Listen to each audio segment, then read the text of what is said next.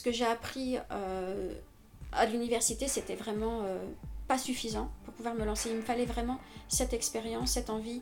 J'avais, j'avais, je me sentais pas prête. Et euh, là, en 18 mois au sein de l'incubateur, j'ai, l'impression d'avoir fait euh, une école de commerce, une, une autre grande école, d'avoir fait plein plein de choses parce que c'est vraiment un vivier de cerveau. On apprend tous les jours et de tout le monde. Je n'osais pas. Et euh, on m'a permis d'oser et j'ai appris à oser. Donc euh, maintenant, je suis capable de, frapper à toutes les portes.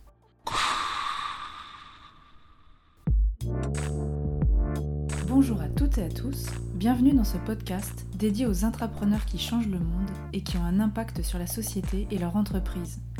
Chaque mois, c'est le portrait d'une femme ou d'un homme qui transforme son entreprise de l'intérieur avec un objectif, donner du sens.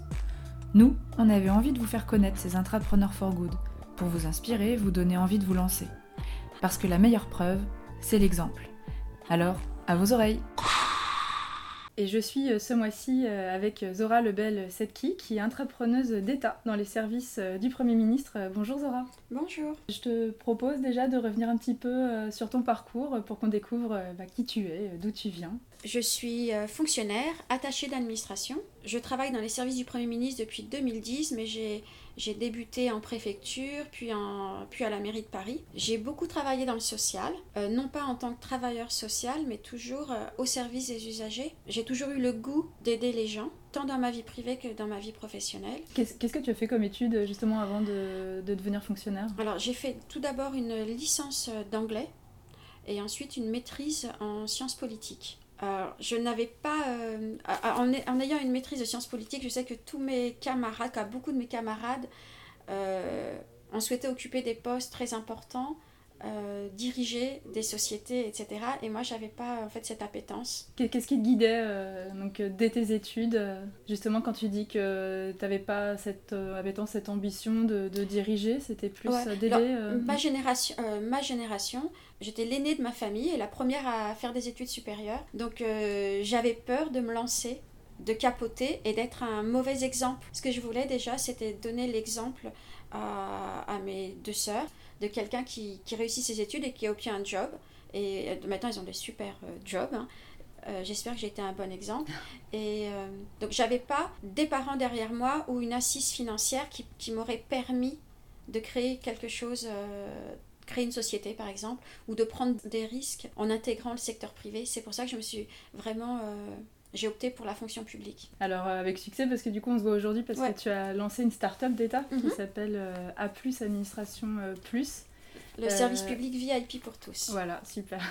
Et ça, du coup, enfin quand tu as commencé, quand tu es devenu fonctionnaire, quel était ton, ton premier poste? Est-ce qu'il était déjà orienté? Justement, tu dis que tu as beaucoup aidé les autres. Est-ce que ton premier poste était déjà orienté vers, vers l'assistance, l'aide, le service aux autres? Non, pas le tout premier. Le tout premier, j'étais je, travaillais au cabinet du préfet des Yvelines, donc j'avais un poste purement administratif pendant un an, mais très vite, au bout d'un an, j'ai rejoint le centre d'action sociale de la ville de Paris. Et euh, je m'occupais des, personnes âgées au sein de ce centre d'action sociale dans le deuxième arrondissement. Et euh, bah, j'ai gardé des liens, je suis restée 4 ans là-bas et j'ai gardé des liens très forts avec ces personnes âgées. Ce qui fait qu'une association a été créée ensuite en parallèle et je continue de m'occuper des personnes âgées que j'ai rencontrées quand j'avais 26 ans, qui ont vieilli, qui ont beaucoup beaucoup vieilli, qui certains ont 90 ans. Donc je continue de remplir leurs impôts, de les aider dans toutes leurs démarches administratives. Je voyais le travail des travailleurs sociaux euh, je voyais toutes ces personnes qui venaient chercher des documents pour pouvoir aller à l'hôpital se faire soigner, parce qu'à l'époque c'était des papiers. Euh, en fait, j'ai vraiment vu tout, vu tout ce que faisaient les travailleurs sociaux et tout ce dont ils avaient besoin.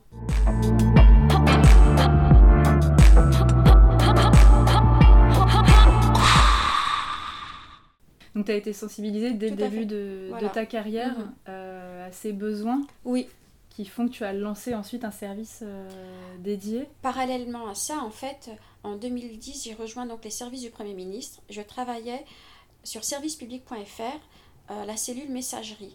La cellule messagerie recevait toutes les questions de second niveau des usagers professionnels, associatifs, euh, en fait de, de toute personne qui posaient une question à l'administration. Donc moi, les questions qui arrivaient, c'était toujours des questions qui fâchent, des, des, personnes mécontentes. Hmm. Et donc j'avais le pouls de la France à travers tous ces messages. Et je me suis dit, mais pourquoi est-ce que les administrations ne leur répondent pas? Parce qu'en fait, elles, euh, ces personnes nous informaient en fait du manque de communication de l'administration. Ce qui était faux. Après, je me suis bien rendu compte que c'était faux, mais que c'était un problème de communication entre usagers et administration. Et je me suis dit, ben moi, j'aimerais bien résoudre ça. Donc, euh, quand on m'a proposé de candidater euh, à un challenge entrepreneuriat pour créer euh, ma start-up d'État, ben, j'ai saisi l'occasion. Ça, c'était quand? Ça, c'était en septembre 2017. Et là, tu as proposé un projet qui ressemble à ce qui est aujourd'hui toujours Non, euh, parce que moi, j'étais très, très ambitieuse. Mon projet s'appelait Dans les meilleurs délais, c'est pas un délai. C'était né de mon expérience personnelle. J'avais porté plainte en ligne pour un problème de boîte aux lettres cassée. Et euh, j'ai reçu un mail en, m'indiquant Nous vous répondrons dans les meilleurs délais. Et ça m'a énervé parce que l'assurance avait besoin de papier, etc. Et euh, ce que je souhaitais, c'était que, que le citoyen résident en France ait un compte unique un peu comme ce qui se passe en Estonie, ou qu'il fasse une demande de crèche, un permis de construire, euh, une pièce d'identité, un permis de... Tout serait sur le même site, avec un état d'avancement réel de toutes ces démarches comme Amazon. Donc j'ai présenté ça, donc j'ai remporté le challenge, mais quand on a commencé à travailler avec le consultant, on s'est aperçu que c'était pas possible avec 100 000 euros ou 200 000 euros, qu'il fallait un milliard. Et euh, voilà. Donc, eh ben, j'ai vraiment réduit, réduit. Je me suis dit qui je veux aider le plus? Et eh ben, ben, je voulais aider les personnes retraitées, les personnes qui sont vulnérables. Hmm. Je me suis dit, bon, ben là, ça, là, ça a fonctionné. Le budget était suffisant. Et du coup, aujourd'hui, euh, administration, euh, administration Plus. donc, ben, c'est une plateforme qui, qui, aide les usagers en situation de vulnérabilité sociale. on est parti d'une réflexion qui m'était dont j'avais eu connaissance à travers mon expérience, quand un usager rencontre un problème, s'il est vulnérable, il va pas voir son avocat. Il va voir son assistante sociale, c'est son réflexe. Cette assistante sociale, ben, quelquefois, elle-même, elle est démunie, elle ne peut pas aider l'usager. Parce que s'il a déjà écrit, s'il a téléphoné, s'il s'est déplacé et qu'il n'a pas de réponse, eh ben, elle n'en aura elle aussi, elle aura aussi pas de réponse. Hmm. C'est fréquent. Donc je me suis dit, ben, moi je vais aider cette personne-là à avoir un, des liens euh, privilégiés avec des administrations. Donc et ça, marche. Et ça veut dire que ça se passe comment? Euh, C'est l'usager qui va sur la plateforme? Non. Sinon, là, ça serait très dangereux parce que sinon, tout le monde entrerait ses, petits problèmes et moi la première. Non, l'usager expose son problème à son assistante sociale ou son délégué du défenseur des droits.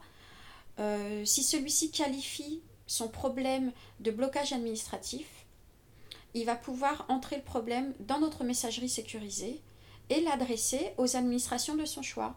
Ça peut être un multitraumatisme, ça peut être un problème avec la sécurité sociale euh, et la CAF par exemple. Hmm. Donc euh, il, peut il va cocher toutes les cases des administrations. Les administrations entre elles, elles vont pouvoir communiquer aussi pour résoudre le problème en toute confidentialité parce que il y a aussi des, usagers euh, ben, qui ne sont pas si, si, honnêtes que ça. Donc ils vont pouvoir se rendre compte qu'en fait il y a une petite magouille. Donc en fait tout est vérifié et transmis en urgence. Parce que nous c'est vraiment une résolution de blocage administratif en urgence. Parce qu'on euh, ne méconnaît pas que les administrations ont plein de dispositifs qui marchent plutôt bien. Et nous, mais nous on s'adresse aux problèmes très urgents qui vont faire basculer la vie de l'usager euh, dans la précarité qu'ils risquent de perdre, de, de perdre leur logement ou de ne pas trouver de logement, de, etc. Ou des problèmes de santé, d'intégrité physique. Donc nous, on est là, on est dans ce, dans ce champ-là. Oui, en fait, enfin, on se rend compte qu'il existe beaucoup de solutions, mais mm. que les gens n'en ont pas forcément connaissance ou n'ont pas su l'expliquer aux services publics auxquels ils se sont adressés, et, du coup leur situation se débloque pas, c'est ça? Et là, ça permet de, de fluidifier tout ça? Alors c'est un petit peu plus... Euh, quelquefois ils expliquent bien, mais, euh, mais le dossier va être bloqué, on ne sait pas pourquoi. Ça va être bloqué dans des, dans des administrations et on, franchement on ne sait pas pourquoi et ces personnes-là restent invisibles. Hmm. Et euh, j'avais des, des, des, retours en fait, par exemple d'un directeur de la CEPAM de la région, de la CEPAM de la sécurité sociale de, de Nice qui me disait qu'il ne comprenait pas pourquoi, parce que je lui ai exposé des cas, ces personnes étaient passées au travers des mailles du filet, que c'était pas normal, et que lui, il était heureux que de toute façon, les administrations, ce qu'elles veulent, c'est le bien des usagers. Et euh, quel que soit le dispositif, tant qu'on peut leur faire remonter euh, des problèmes, eh ben, ils sont preneurs. C'est vraiment, on draine tous ces gens qui restent invisibles. Tu as des exemples euh, concrets de, de, personnes qui ont été... Aidées grâce à Administration Plus? Ouais, alors, ben, j'ai un cas, par exemple, une personne, une femme battue, qui est partie avec ses enfants, qui avait impérativement besoin d'un document de, la caisse d'allocation familiale pour avoir un logement en urgence. Et or, elle ne pouvait pas l'obtenir parce que ben, son mari est en médecin. Il avait plus de 100 000 euros de ressources euh, annuelles, donc elle ne pouvait pas présenter ses documents. Euh, son charmant époux avait coupé toutes ses vivres, toutes les cartes bleues, donc elle n'avait plus rien. Et bien là, l'agent de la CAF, elle a eu l'idée de saisir, grâce à l'outil euh, les impôts, qui lui ont donné une attestation où il n'y avait que ses revenus à elle et elle a pu obtenir dans la journée et elle a pu obtenir son logement pour elle et ses enfants. Euh, ça leur a évité la case foyer d'urgence. Ils ont obtenu un, petit appartement tout de suite. Euh, bah, un autre cas, c'était lié. Euh, il y avait un problème d'intégrité physique d'une personne hospitalisée euh, la chef du service social, pourtant qui n'était pas franchement euh, pro euh, internet, outils web, etc. Ben là, elle s'est dit bon ben je vais l'utiliser, c'est grave. cette personne était enceinte de 6 mois. Ça faisait 8 mois qu'elle se battait avec la sécurité sociale car on lui avait supprimé l'aide médicale de l'État qui lui permet de se faire soigner pour elle et ses enfants gratuitement. Son mari fait des ménages à l'ambassade, dans une ambassade étrangère. Et ils sont de nationalité étrangère et ils gagnent 700 euros pour faire le ménage. La personne qui s'occupe de son dossier à la sécurité sociale lui a, lui a coupé en fait ses droits, estimant qu'elle était euh, femme de diplomate. Or, il est agent de droit local. Donc 700 euros dans un pays en Afrique, c'est beaucoup, mais en France, c'est rien du tout. Et euh, la chef du service social, donc elle se heurtait, en fait, elle avait un vrai problème de communication avec la personne de la sécurité sociale et elle n'arrivait pas à trouver d'autres interlocuteurs. Donc ils se sont renvoyés la balle comme ça. La personne était gravement malade et nous, grâce avec l'outil, grâce à l'outil, ben, en quatre jours, les droits ont été ouverts pour elle et euh, ben, elle a pu être soignée, hospitalisée car elle devait payer en fait 7000 euros. Ah oui. Et elle pouvait pas. Ok. Pour se faire soigner. Donc euh, là, tout a été réglé en quatre jours.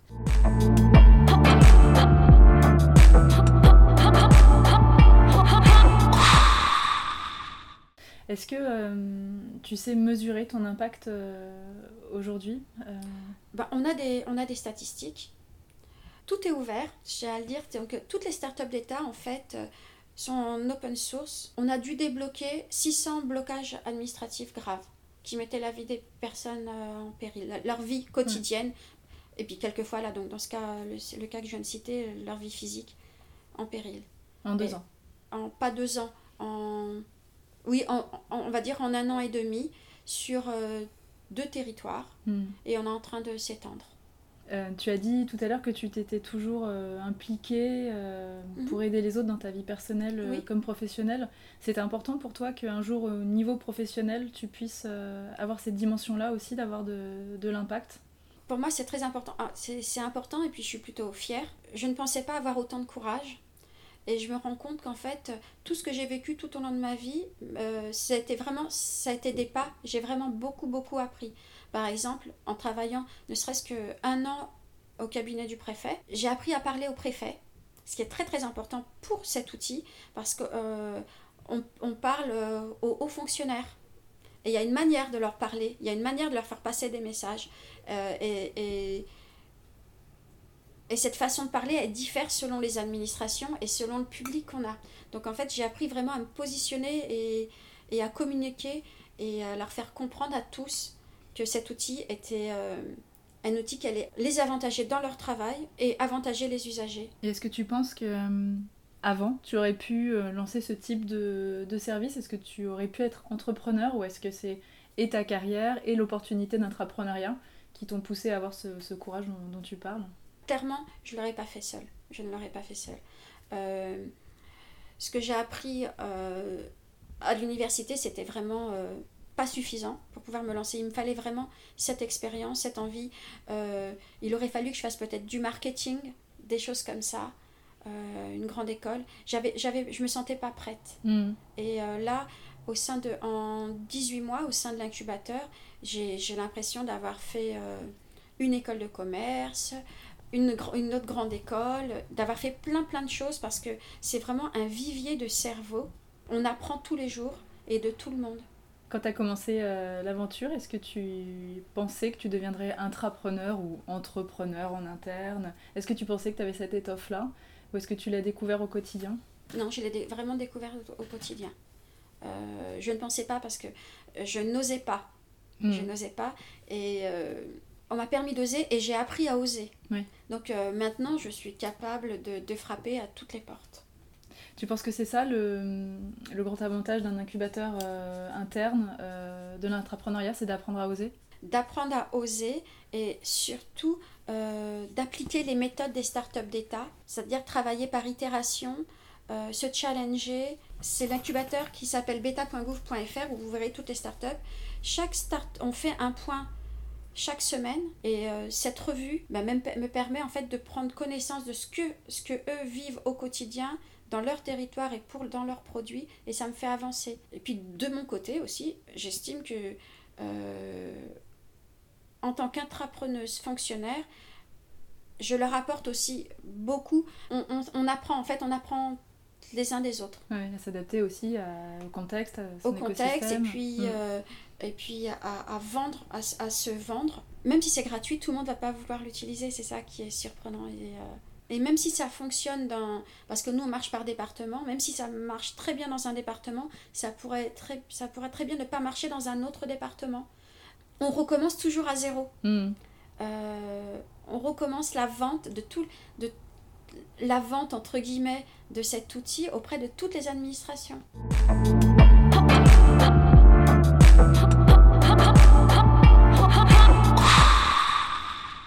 Donc globalement, le- les projets d'entrepreneuriat en interne sont des projets for good. Oui. Euh, et ils sont globalement connus, où vous jouez le rôle d'ambassadeur. On joue le rôle d'ambassadeur et nous on parle pas trop de projets parce que nous c'est du concret. Ouais. On parle de produits. Voilà, nous ce qu'on veut c'est un vrai produit qui, qui fonctionne. Et est-ce que euh, tu as suscité euh, des vocations d'autres personnes qui ont ensuite candidaté ou, euh, Bah, alors, on, on essaie de se, de se déployer. Alors, euh, par exemple, dans les Bouches du Rhône, on a présenté euh, Administration Plus à une directrice de l'innovation qui s'est vraiment investie et maintenant qui le déploie seule. Et euh, peut-être qu'elle créera sa start-up d'État après si elle identifie un irritant qu'elle souhaite résoudre par le biais d'une solution numérique. En tout cas, tout ce, qu'on sait, tout ce que je sais, c'est qu'on donne vraiment envie. Moi, ce qui me fait plaisir, c'est que les hauts fonctionnaires qu'on rencontre sont humbles. Ben, je vois par exemple la directrice des impôts euh, du Val d'Oise. Elle est d'une humilité euh, incroyable. Elle y a cru tout de suite et elle est partante. J'avais rencontré une directrice à la caisse de retraite à Paris qui m'avait dit, c'était tout au début, hein, j'avais rien créé. Elle fait, bon, j'y crois pas trop, mais j'aime bien les idées euh, nouvelles. Bah, est top, je, me lance avec vous. Et je trouve ça chouette. Et maintenant, 18 mois plus tard, ils vont créer leur start-up. Et puis on a, un super, euh, on a une super formation pour créer les start-up d'État qui est gratuite. Donc tout le monde peut s'inscrire. C'est un jour, il y a même une formation en ligne et ça, ça donne envie aussi aux gens. Toi, aujourd'hui, tu te sens pleinement euh, intrapreneur ou- Ouais, maintenant, ben, je me sens plus, je me verrai plus dans un bureau. C'est ce qui revient tout le temps. ouais. Voilà, je me verrai plus dans un bureau parce que, ben voilà, euh, parce que vendredi j'étais à Lyon, hier j'étais à Nice.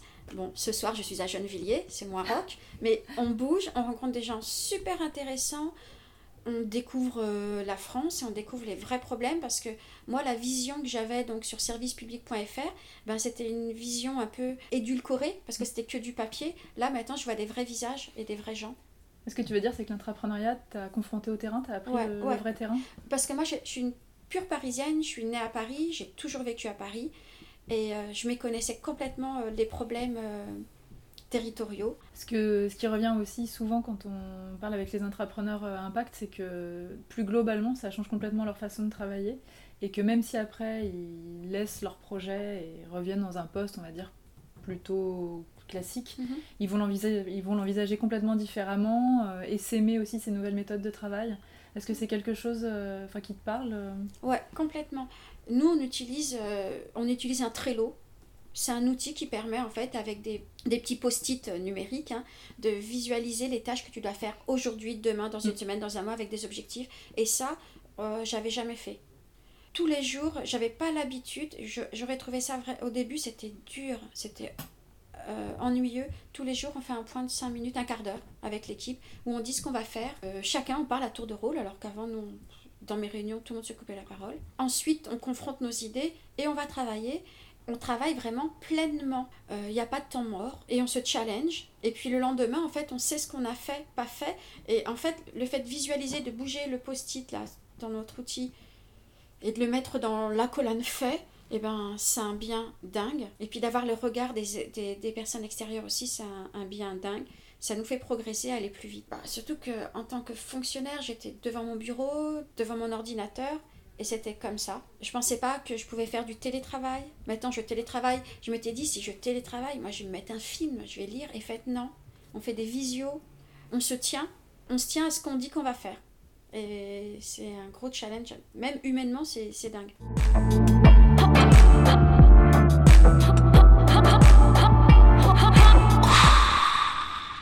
Et tu te sens plus l'intrapreneur de ton projet euh, Administration Plus ou intrapreneur en général euh, qui pourrait lancer un autre projet qui répond à un autre besoin, qui a un autre impact positif sur les usagers? Ben, Je pense que je pourrais à terme, une fois que cet outil en fait euh, sera déployé, je vais m'en dessaisir. L'objectif, c'est de me dessaisir de cet outil s'il est utilisé partout, parce qu'il n'est pas à moi en fait. Je l'ai créé, mais il n'est pas à moi. Et euh, ouais, j'aimerais bien, si j'ai une idée, créer une autre start-up d'État pour aider d'autres usagers ou aider des agents publics et lancer un projet euh, en mode entrepreneurial. Est-ce que c'est quelque chose qui te correspondrait ou est-ce que justement tu as trouvé euh, un équilibre dans l'intrapreneuriat Non, j'ai vraiment trouvé mon, euh, mon équilibre dans l'intrapreneuriat. j'ai pas une envie de, de, vendre des choses. L'argent ne m'intéresse pas. Et c'est ça en fait qui me distingue des startups classiques. C'est que les startups d'État ne sont pas là pour faire du profit, des profits financiers. Elles sont là pour aider les usagers et l'administration. Et euh, ça me correspond. Ça, vraiment, je, je, sais que ça, ça me correspond. Mais euh, ouvrir ma, ma boîte, ben, ça ne me correspondrait pas. Je ne saurais pas faire. C'est vraiment, on n'a pas une vocation à gagner de l'argent, on a une vocation à aider les gens, les gens et les administrations. Hmm. Donc bien sûr qu'il y a du budget pour créer, pour, pour payer des développeurs, pour payer des... Moi aussi, il y a mon salaire, il y a le salaire d'autres membres de l'équipe. C'est pour le bien des usagers, donc c'est pris en charge par l'administration. Ça génère quand même des économies, euh, donc c'est quand même un social business. Oui, ça, ça génère beaucoup, beaucoup d'économies. Par exemple, un dossier qui est traité rapidement, ça fait économiser de l'argent à l'administration. Ça ne lui fait pas gagner de l'argent, mais ça lui fait économiser. C'est le cas quand, par exemple, dans les hôpitaux, quand il y a des petits soucis avec la CEPAM, la sécurité sociale ou d'autres administrations, la personne va rester dans son lit le temps de débloquer par exemple un dossier, alors que si elle partait plus vite, un autre patient pourrait utiliser le lit et euh, le coût, de, le coût en fait d'un lit à l'hôpital c'est très très cher. Donc c'est de l'argent gaspillé, surtout qu'elle pourrait aller en maison de retraite ou rentrer chez elle, etc.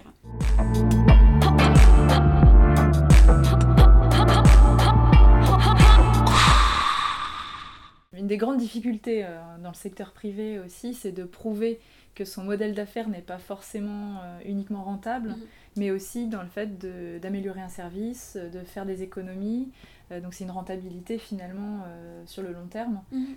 donc c'est les mêmes problématiques. Oui, tout à fait. C'est faire économiser de l'argent aux administrations et faire gagner du temps et de l'argent peut-être aussi aux usagers. Et ça, c'est un état d'esprit là qui, qui infuse en interne, qui est compris? Oui, complètement. Euh, on, explique, tout, tout se fait vraiment avec bienveillance euh, en interne. Tu veux dire au sein de l'incubateur des startups euh, Non, plutôt au niveau de la fonction publique. On l'explique à chaque fois. Les administrations savent qu'elles ne sont pas là pour gagner de l'argent, de toute façon, on le sait. Hein. mais en revanche, nous dire nous on explique notre mode de fonctionnement donc c'est un peu rock'n'roll mm. donc c'est ça bouleverse plein de choses parce que l'intrapreneur n'est pas obligé n'est pas obligatoirement un cadre euh, ça peut très bien être un agent de catégorie C. Ça peut être un facteur qui a une super idée. Mettre le facteur avec un ministre bah, ou un préfet, bah, c'est rock'n'roll. Mais normalement, ces personnes n'auraient jamais pu se rencontrer. Ben là, ces deux personnes vont se rencontrer. Ouais, c'est une vraie transformation. C'est une vraie transformation publique. Et c'est super enrichissant parce que tout le monde apprend plein de choses. Quel conseil tu donnerais à quelqu'un, euh, public, privé, euh, qui, a envie de se lancer mais qui a peur, qui a été confronté aux mêmes euh, freins que, que tu as rencontrés Alors, dans la fonction publique, eh ben, osez aller sur le site beta.gouv.fr, vous verrez les modalités pour créer sa start-up d'État. Et dans le secteur privé, moi, je pense qu'il faut beaucoup de bagou, il faut une connaissance des lois. Et puis, on reçoit beaucoup à l'incubateur de, de, jeunes stagiaires. Et je trouve que la nouvelle génération, elle est riche elle a un savoir-faire et un savoir-être. Et eux, ils n'ont qu'un pas à faire en fait pour oser. Et il y a vraiment tout en fait. Euh, Donc l'entrepreneuriat, c'est pour les plus de 30 ans Non, et même pour les, euh, même pour les 25 ans, ils, ont, ils, sont, euh, ils sont carrés, ils savent travailler. Clairement, j'étais bluffée. Hmm. Ce qui n'était pas mon cas, j'étais bébé. Ce qui n'était pas mon cas, ouais. Oui, une manière d'être confronté au réel euh, plus immédiate et mm. plus. Mm. Et puis c'est la révolution d'Internet, etc. Donc euh, c'est pas le même, on n'est pas pareil. Bah ça y est, la transformation justement du, travail. Mm. Euh. En fait, il faut oser. Et l'échec, en fait, pour nous, il n'y a pas d'échec.